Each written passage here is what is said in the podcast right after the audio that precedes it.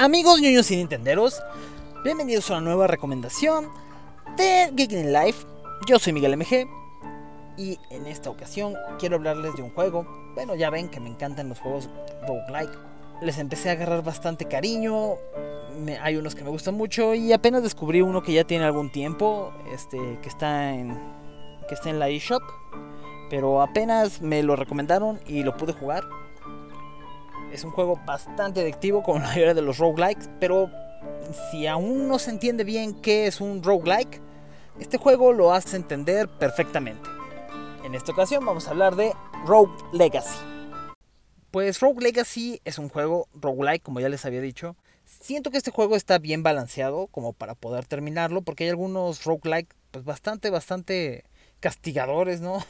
Te castigan demasiado no te dejan avanzar en absolutamente nada. ¿Este juego de qué va?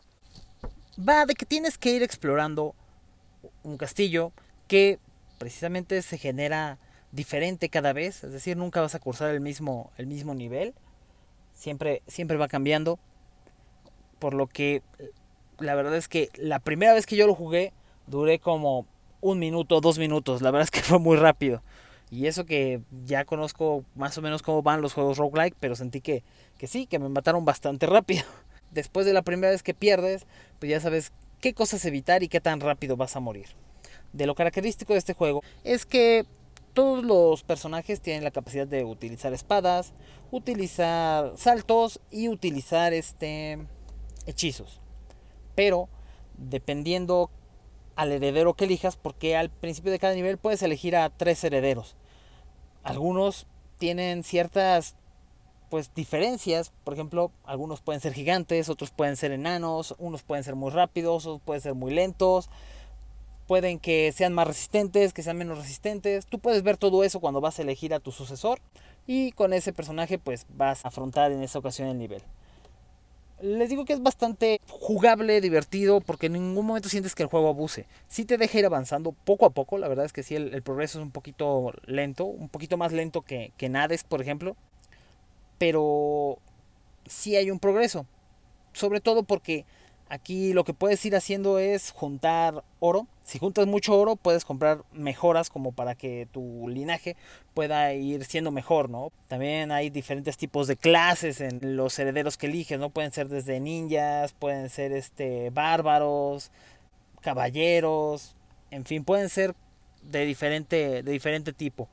De, todo depende pues con el que tú te acomodes más, algunos son más resistentes, otros más fuertes, otros más rápidos, etcétera y puedes ir descubriendo mejores habilidades, mayor resistencia, mayor duración del escudo, mayor vida, mayor magia, en fin, todo esto con el oro, pero el problema es que si juntas por ejemplo mil de oro, tienes que gastarte esos mil de oro, porque el oro que no ocupes te lo van a quitar para poder volver a entrar al castillo.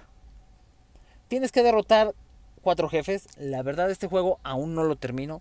Es muy adictivo. Sí me pasó bastantes noches este, desvelándome. Aún no lo termino. Solamente he jugado contra dos, dos jefes.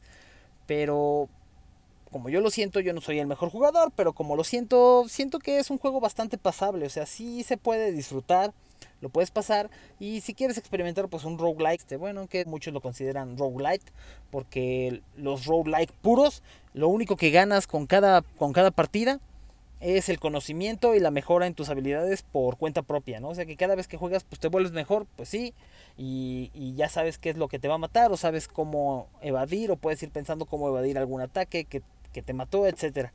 Pero en este caso sí me gustan más cuando hay alguna progresión porque pues si no de 80 vueltas que di, la verdad es que sientes que no avanzas mucho. Eso me pasó un poquito con, con Dead Cells, que es más, que te da menos, menos ventajas para ir avanzando y aunque llegué con el último jefe, se me hizo dificilísimo y dificilísimo llegar con él. Llegué con él como dos, tres veces y dije, no, no lo puedo vencer y hasta ahí dejé el juego, ¿no?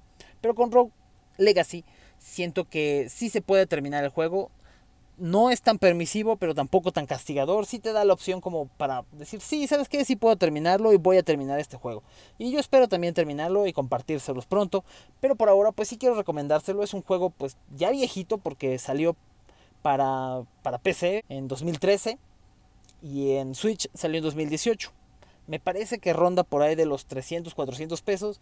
Vale mucho la pena y pues se van a divertir un muy muy buen rato y pues para que exploren más este género, este género relativamente nuevo, pero que está muy de moda y hay muchos juegos así y Rogue Legacy pues sí es de los mejores. También ya viene una secuela, ya viene Rogue Legacy 2.